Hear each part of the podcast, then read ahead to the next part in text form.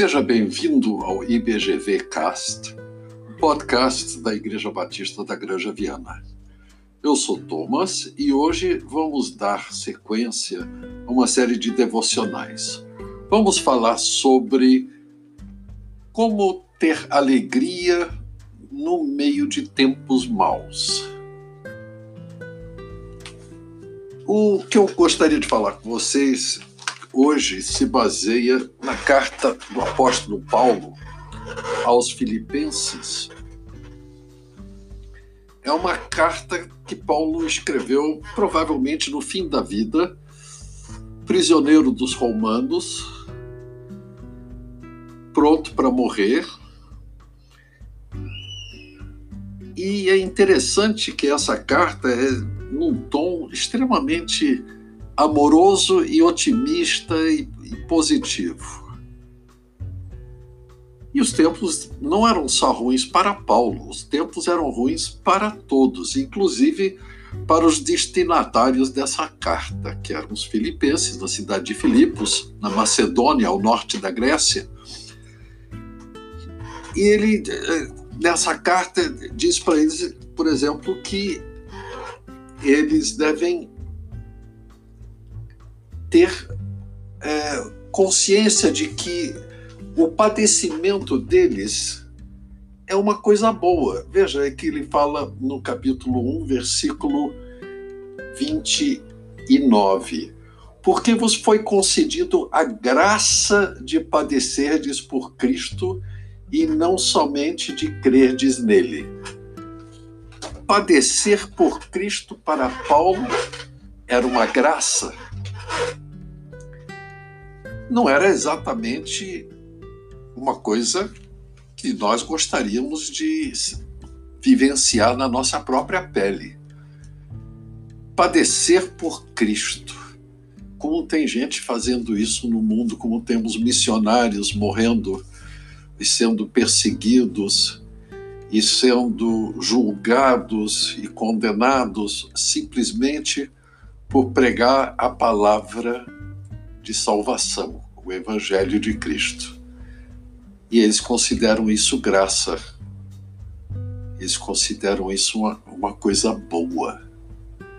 Nós não consideramos uma coisa dessa boa. Nós pedimos proteção, nós oramos por liberdade para pregar o Evangelho Acho que perdemos alguma coisa aí durante a história, que é o sentimento de que é uma graça padecermos por Cristo. E por causa desta afirmativa, nessa mesma carta aos Filipenses, Paulo surge com uma proposta absolutamente incrível. Ele sugere que nós nos alegremos em Cristo. É a mesma carta. É a mesma carta. E ele diz: alegrai-vos em Cristo. Alegrai-vos sempre no Senhor. Outra vez digo: alegrai-vos. Isso fica no capítulo 4, versículo 4. Alegrai-vos sempre no Senhor Outra vez digo: alegrai-vos. Não vou dizer que é fácil.